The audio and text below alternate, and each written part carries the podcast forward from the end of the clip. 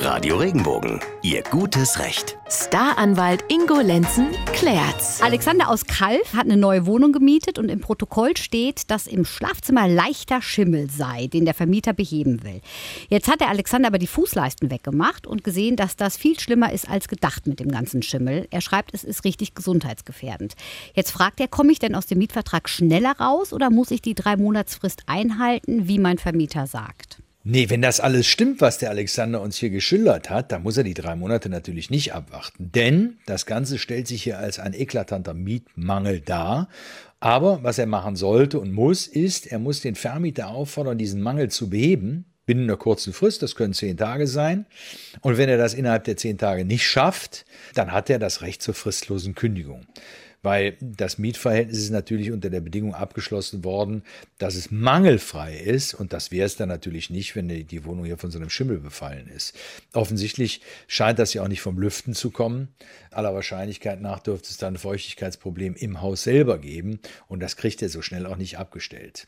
Jetzt muss aber eins, eins bedenken, unser Alexander. Das Problem ist, dass er aller Wahrscheinlichkeit nach eine Mietkaution bezahlt hat in Höhe von drei Monatsmieten.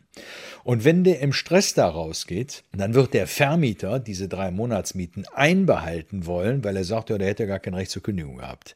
Das heißt, man sollte irgendwie versuchen, sich mit dem Vermieter auf eine schnelle Aufhebung zu einigen, damit man eben nicht am Ende hinter diesen drei Monatsmieten herrennt. Und vielleicht merkt er dann der Vermieter auch, dass man, wenn man so richtig Druck macht von, von Seiten von Alexander aus, dass er es ernst meint und vielleicht tut sich ja dann was, ne? dass genau. es vielleicht schnell richtig. angeht oder so. Denn im ne? Zweifel, im Zweifel, wenn der, man muss sich Folgendes überlegen, wenn der Vermieter hier den Mangel arglistig verschwiegen hat, dann ist er dem Alexander eventuell, und das könnte für den Alexander jetzt echt ein Druckmittel sein, zum Schadensersatz verpflichtet.